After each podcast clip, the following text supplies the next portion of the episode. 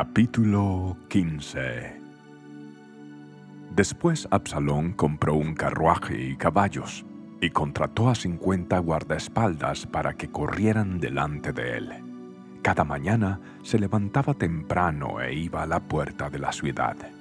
Cuando la gente llevaba un caso al rey para que lo juzgara, Absalón le preguntaba de qué parte de Israel era y la persona le mencionaba a qué tribu pertenecía. Entonces Absalón le decía, Usted tiene muy buenos argumentos a su favor. Es una pena que el rey no tenga disponible a nadie para que los escuche. Qué lástima que no soy el juez. Si lo fuera, todos podrían traerme sus casos para que los juzgara y yo les haría justicia. Cuando alguien trataba de inclinarse ante él, no lo permitía. En cambio, lo tomaba de la mano y lo besaba. Absalón hacía esto con todos los que venían al rey por justicia y de este modo se robaba el corazón de todo el pueblo de Israel. Después de cuatro años, Absalón le dijo al rey, Permítame ir a Hebrón a ofrecer un sacrificio al Señor y cumplir un voto que le hice pues mientras su siervo estaba en Jesús en Aram, prometí que le ofrecería sacrificio al Señor en Hebrón si me traía de regreso a Jerusalén. Está bien, le dijo el rey, ve y cumple tu voto. Así que Absalón se fue a Hebrón, pero mientras estaba allí, envió mensajeros secretos a todas las tribus de Israel para iniciar una rebelión contra el rey. Tan pronto como oigan el cuerno de carnero, decía el mensaje, deben decir, Absalón ha sido coronado rey en Hebrón. Absalón llevó consigo a doscientos hombres de Jerusalén como invitados, pero ellos no sabían nada de sus intenciones.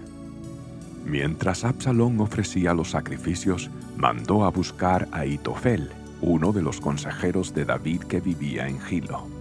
En poco tiempo, muchos más se unieron a Absalón y la conspiración cobró fuerza.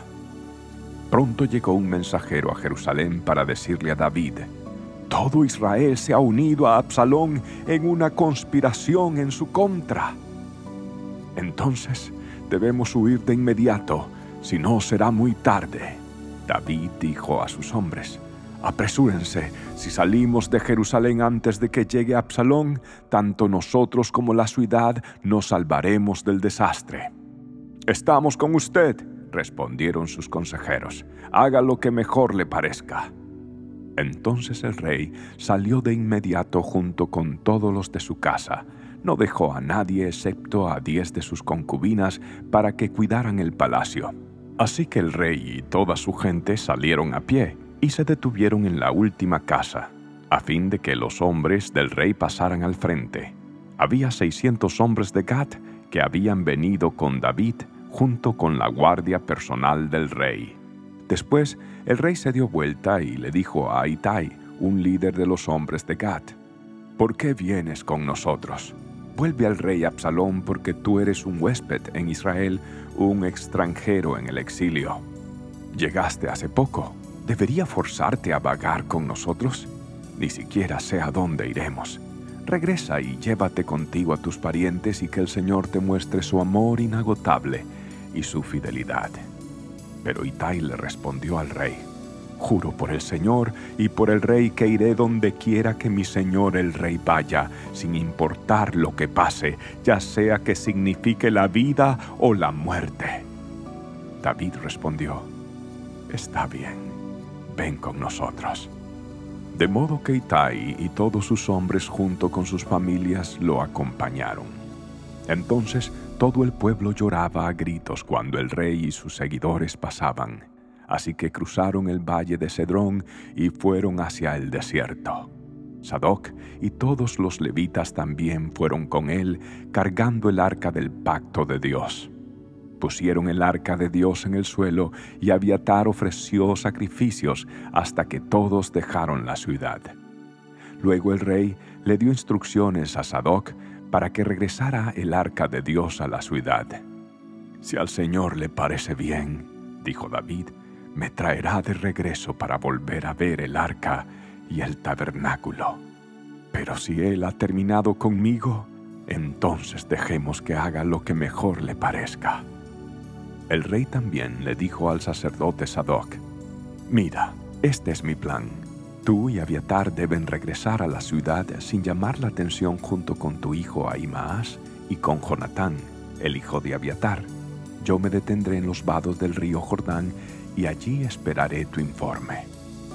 De este modo, Sadoc y Abiatar devolvieron el arca de Dios a la ciudad y allí se quedaron. Entonces David subió el camino que lleva al monte de los olivos, llorando mientras caminaba. Llevaba la cabeza cubierta y los pies descalzos en señal de duelo. Las personas que iban con él también se cubrieron la cabeza y lloraban mientras subían el monte. Cuando alguien le dijo a David que su consejero Aitofel ahora respaldaba a Absalón, David oró, Oh Señor, haz que Aitofel le dé consejos necios a Absalón.